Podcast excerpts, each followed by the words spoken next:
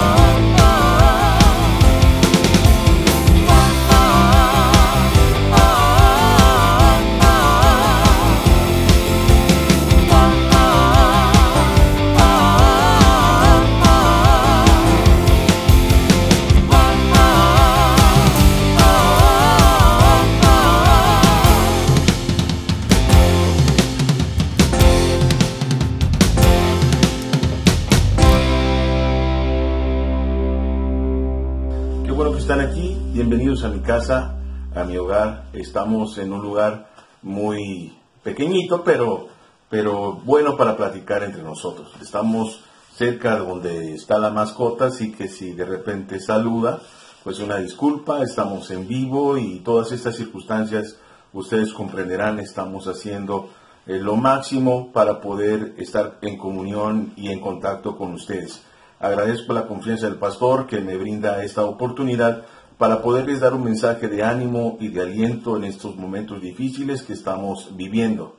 Momentos de cambios tan drásticos que hemos estado teniendo a raíz de que, pues hace algunas semanas todavía nos estábamos abrazando, todavía estábamos en comunión con la iglesia y recuerdo que en esa ocasión estuve hablando de las herencias invisibles de lo que José vivió y que Dios estuvo formando a través de la comunión de su papá con su padre para que estuviera listo en la oportunidad que Dios le, iba a brindar para ahora sí que explotar la voluntad de Dios en ese entonces.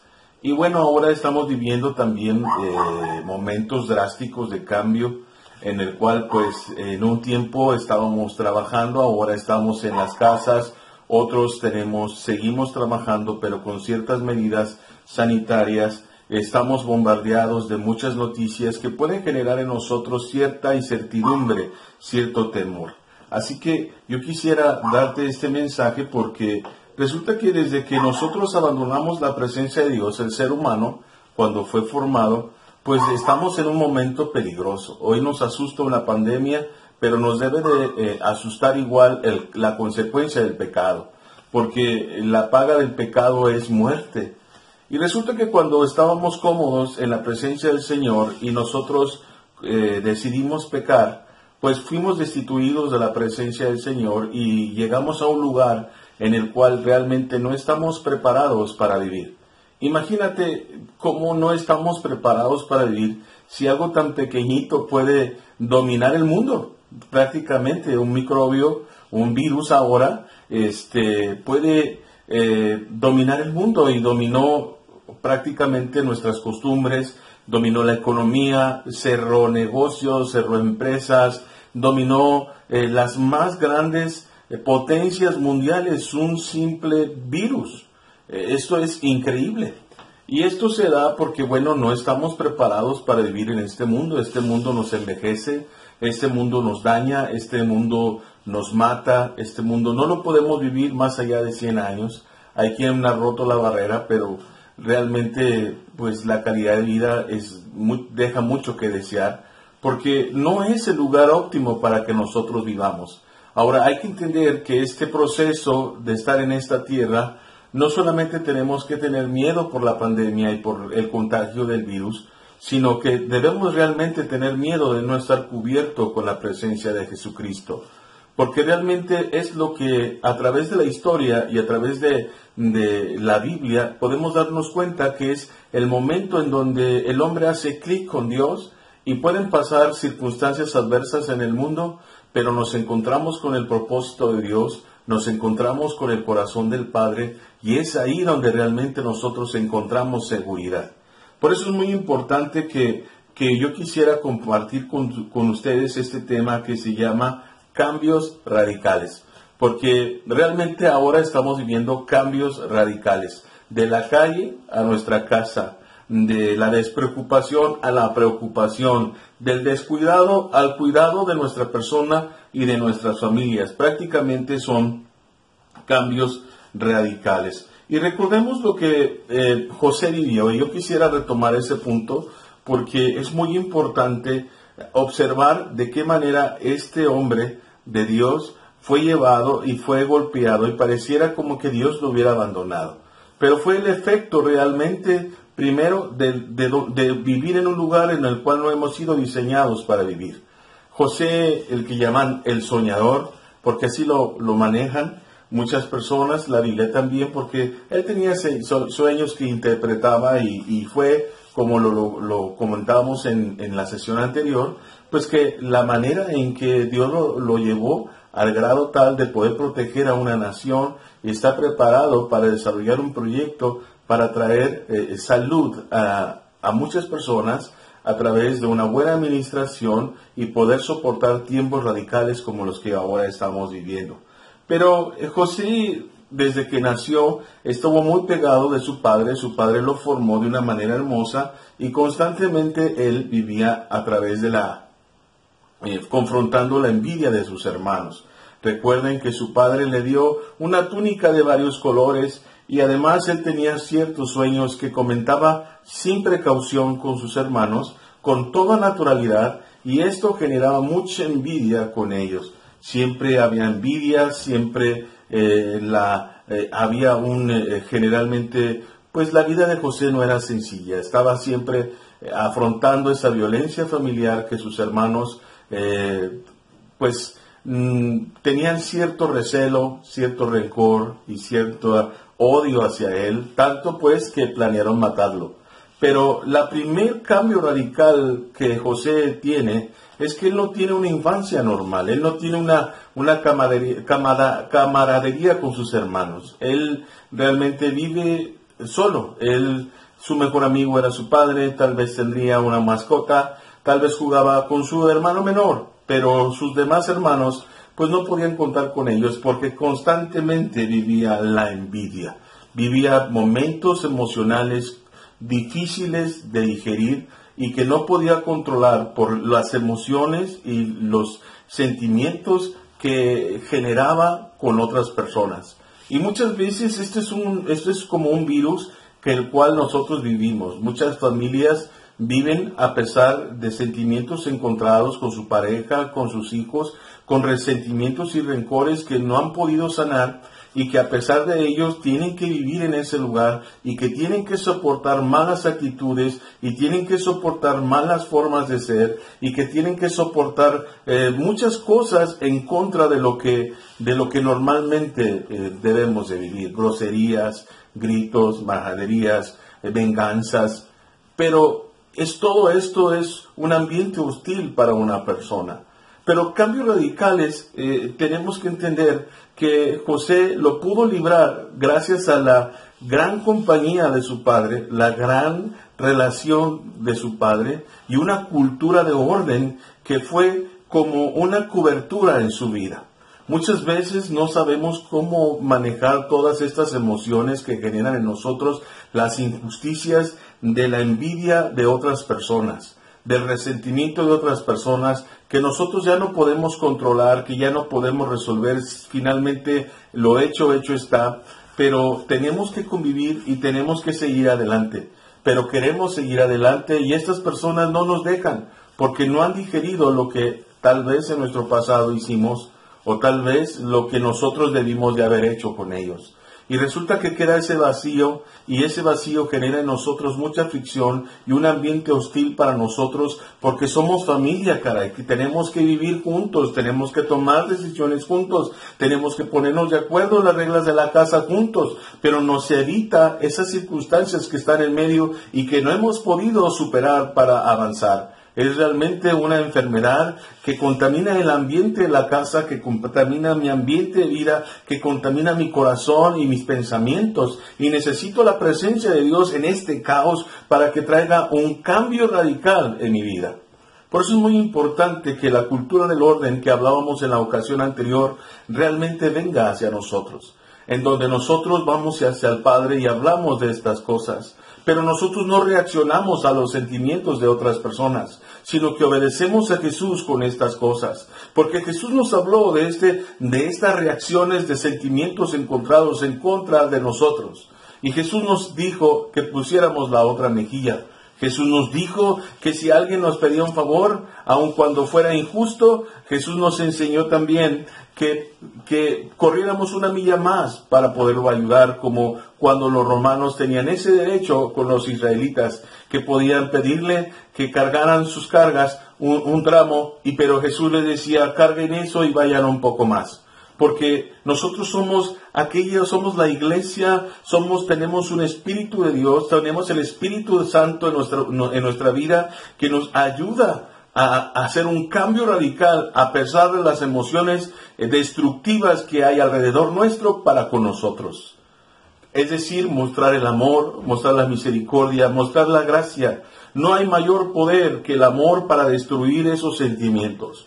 Yo no puedo decir tiempo, yo no puedo decir momentos, pero la verdad es que la palabra del Señor es certera y puede traer cambios radicales a partir de que nosotros no reaccionamos a esos sentimientos, no reaccionamos a justificaciones, no reaccionamos a aceptar con un- una manera de vida autodestructiva también en donde soportamos el castigo, sino que nosotros comenzamos a amar en una dignidad de hijo, con una actitud de salir adelante y de bendecir nuestro entorno, porque hemos nacido para hacer bendición, porque hemos encontrado al Padre en un lugar hostil, pero podemos eh, eh, acceder a cambios radicales gracias a la palabra del Señor.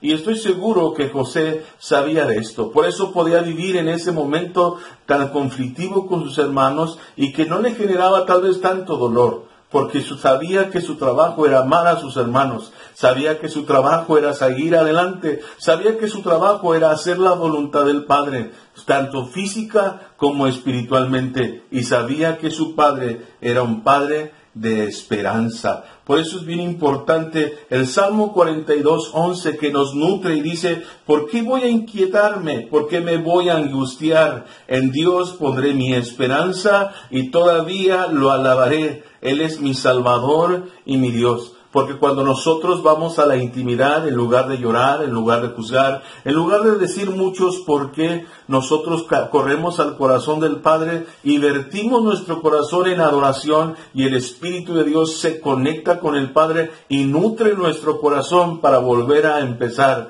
para traer restauración y sanidad alrededor nuestro a causa de una buena actitud como iglesia y como hijos y como padres pero alineados al corazón de papá, espiritualmente al corazón de Dios, para poder ver cambios radicales en nuestra vida.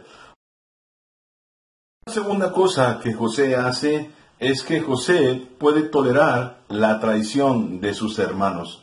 Imagínate nada más poder eh, vivir este momento con José en el cual eh, él está escuchando todo lo que están organizando en su contra, que hablan de matarlo, que hablan de tirarlo en la cisterna y realmente lo tiran en la cisterna y, y esperan que estuviera llena de agua pero estaba vacía y lo lanzan y se golpea, está oscuro, no puede ver. Fue un cambio radical en su vida a través de ese rencor que sus hermanos le tenían y bueno, enfrenta prácticamente la muerte, pero básicamente la enfrenta por la traición de sus hermanos. Le despojan de la túnica de colores que su padre le había regalado con tanto cariño. Y bueno, él no sabe lo que está sucediendo, pero prácticamente después, al darse cuenta a las horas, eh, ellos lo venden. Y seguramente se burlaron de él, seguramente eh, se mofaron y además tomaron el dinero y se lo gastaron seguramente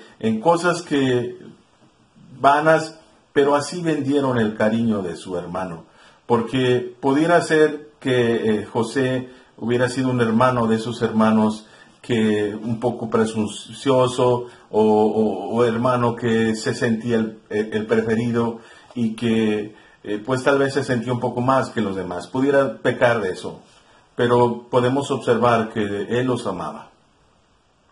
Los amaba porque los estaba protegiendo, porque los límites protegen, porque obedecer al Padre protege, porque si lo, lo mandaron con un objetivo es que evitar que se metieran en problemas.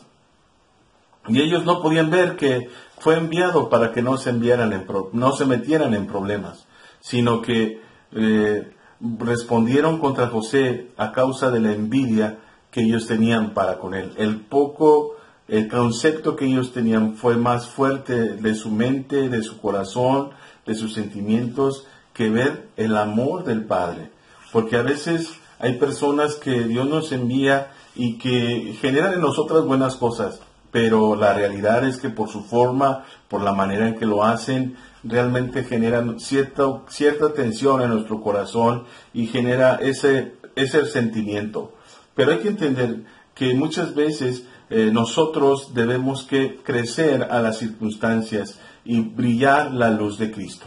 No se trata de que nosotros tratemos de ser o aparentar o de tratar de sacar un sentimiento ante una traición. Realmente una traición duele, una traición ofende, una traición, una traición roba, una traición quita.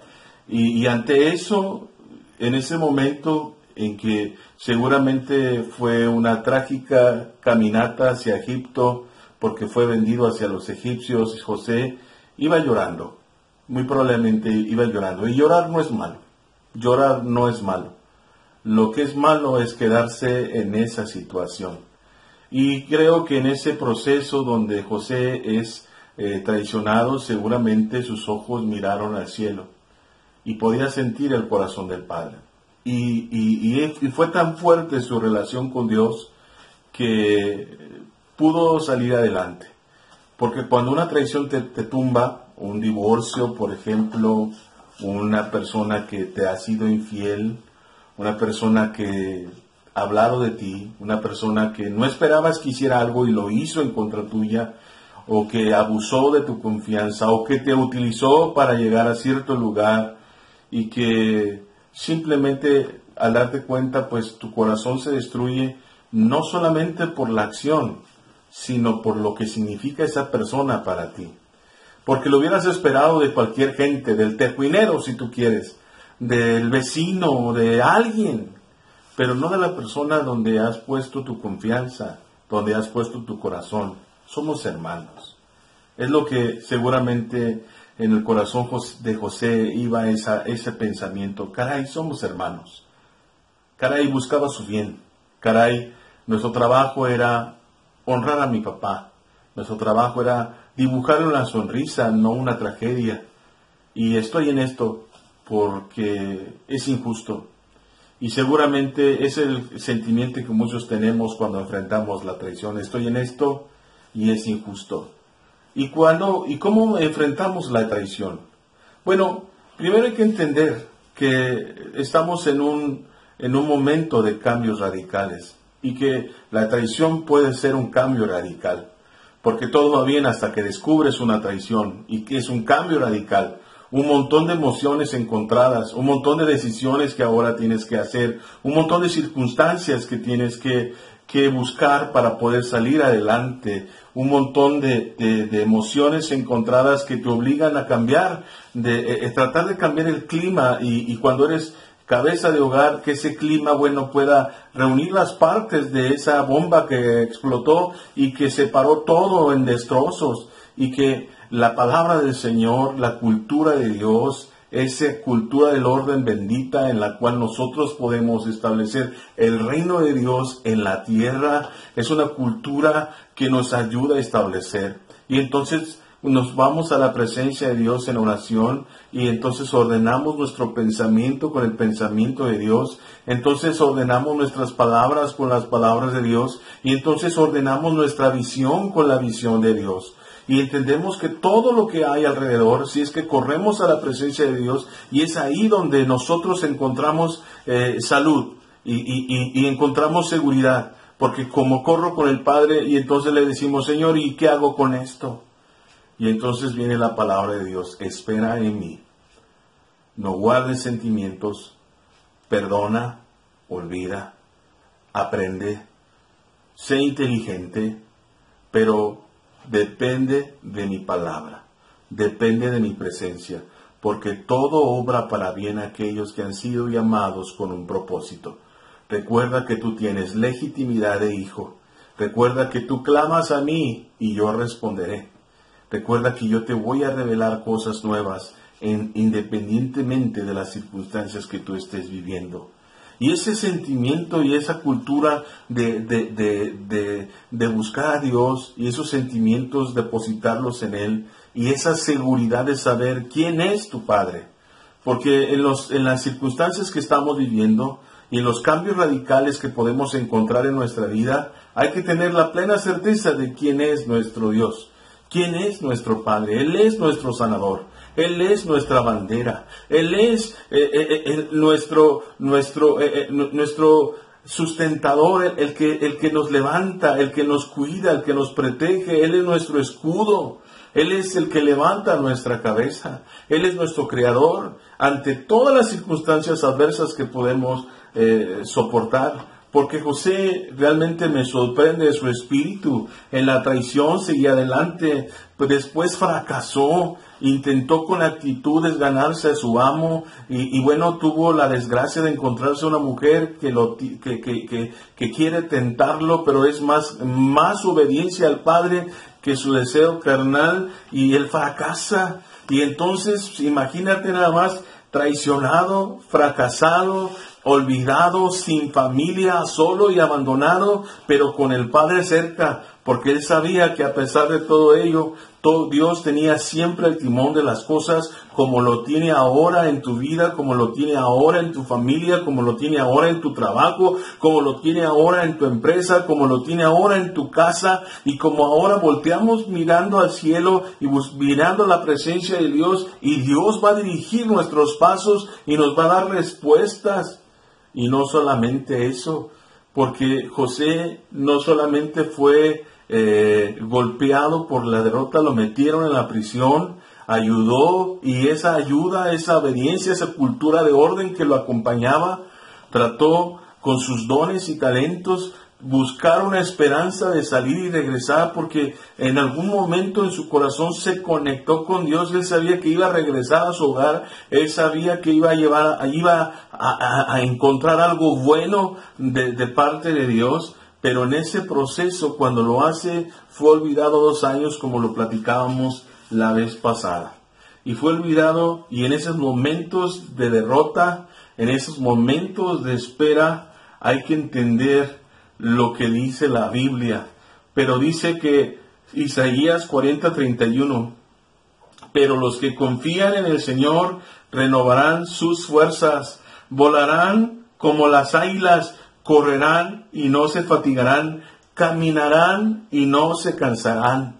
Porque es cuando llegamos a la presencia de Dios y enfrentamos esos cambios radicales y entonces eh, ante esos cambios radicales Dios se conecta con nuestro corazón y entonces no vemos el caos del mundo, sino que vemos su orden y entonces nosotros venimos a esta tierra con otra actitud, bien listos y preparados, empoderados en el poder de Dios para establecer la voluntad de Dios no para tomar el mundo y, encocharlo en mi corazón y entonces llorar y amargarme, sino más bien tomar la palabra de Dios, cual semilla hermosa, para que entonces brote de mí un árbol que, que dé sombra alrededor mío, a pesar de las circunstancias, a pesar de las personas, porque ellos viven un caos, pero yo estoy conectado con el Padre y a pesar del caos y a pesar de las circunstancias adversas, la presencia de Dios me cubre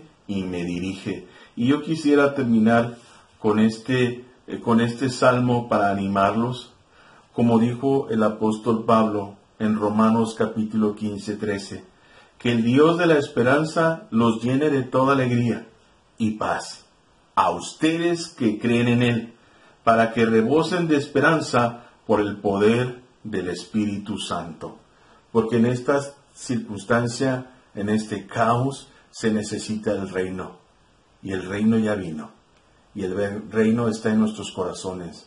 Pero hay que acercarnos al Padre para encontrar nuestra posición y descubrir para lo cual hemos sido llamados y establecer su presencia en donde quiera que la iglesia se encuentra. Y tú eres la iglesia. Y tú eres sombra. No sombra de alguien, sino un árbol fuerte con fruto que va a dar en su tiempo y una sombra que cubre, que nutre, que protege. Una sombra de un árbol fuerte que crece junto a corriente de aguas, que da su fruto en su tiempo y su hoja no cae. Un árbol que se necesita ahora en tu casa y en tu familia. Y está el Padre con nosotros acompañándonos. Yo espero que esta palabra haya sido de bendición y que haya traído ánimo. Vamos juntos, no están solos, nuestras oraciones con ustedes. Esperamos que pronto pase esto y podamos darnos un fuerte abrazo. Que Dios los bendiga. Seguimos adelante de la mano de Jesús, estableciendo su reino. Hasta la próxima. Una de las cosas que más me enamora de Dios es que no improvisa. Él sabe lo que hace. Es que estamos en las manos correctas.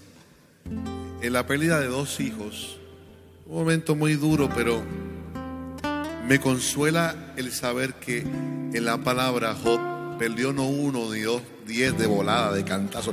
Vino un viento y se llevó los hijos. Mas, sin embargo, fue el mismo que dijo: Jehová Dios, Jehová quitó, sea el nombre de Jehová bendito. Yo sé que mi redentor vive y que del polvo me levantará. Usted y yo no estamos en cualquier manos, estamos en las manos correctas. Por ejemplo, unos clavos en las manos mías cuestan un centavo. Unos clavos en las manos de Jehová es vida eterna. Tu vida debe estar depositada en las manos del Dios que no improvisa. Dios sabe lo que hace.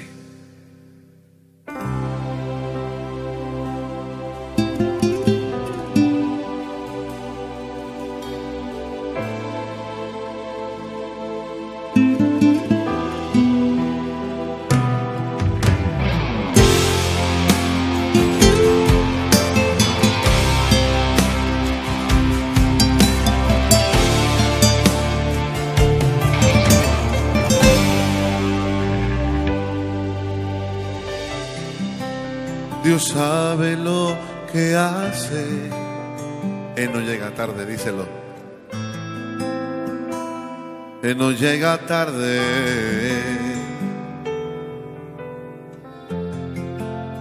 Él no se equivoca. Él está en control.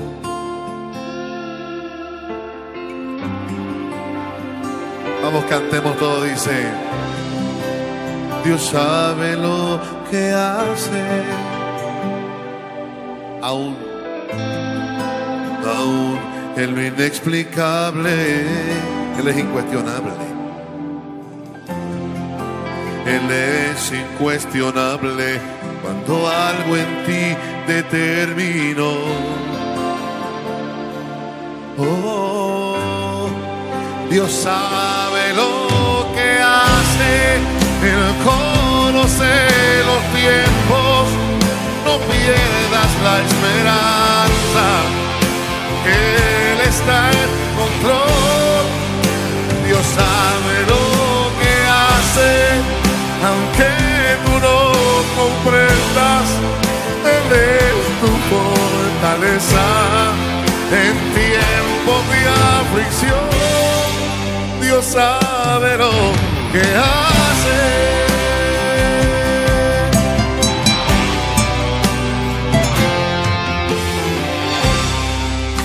Dios sabe lo que hace. Aun cuando algo nace. Aun cuando algo muere. Él está en control.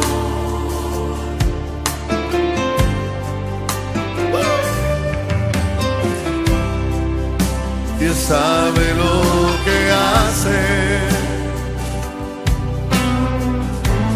Cuando en la vida cambio sucede. Con algún propósito. Él lo permitió. Cantemos todos. Dios sabe lo que hace. Él conoce los tiempos. No pierdas la esperanza. Él está en control. Dios sabe lo que hace. Aunque tú no comprendas.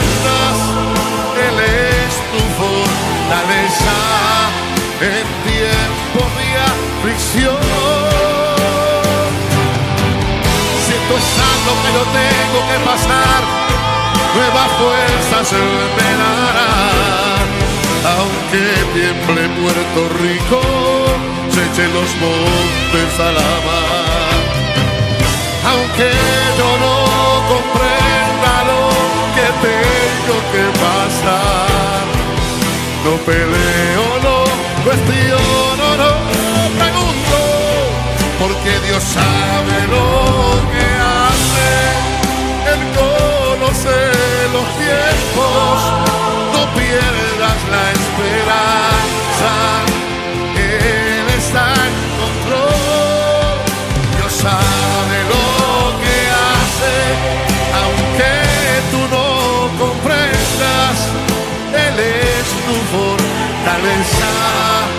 en tiempo de aflicción. Dios sabe lo que hace.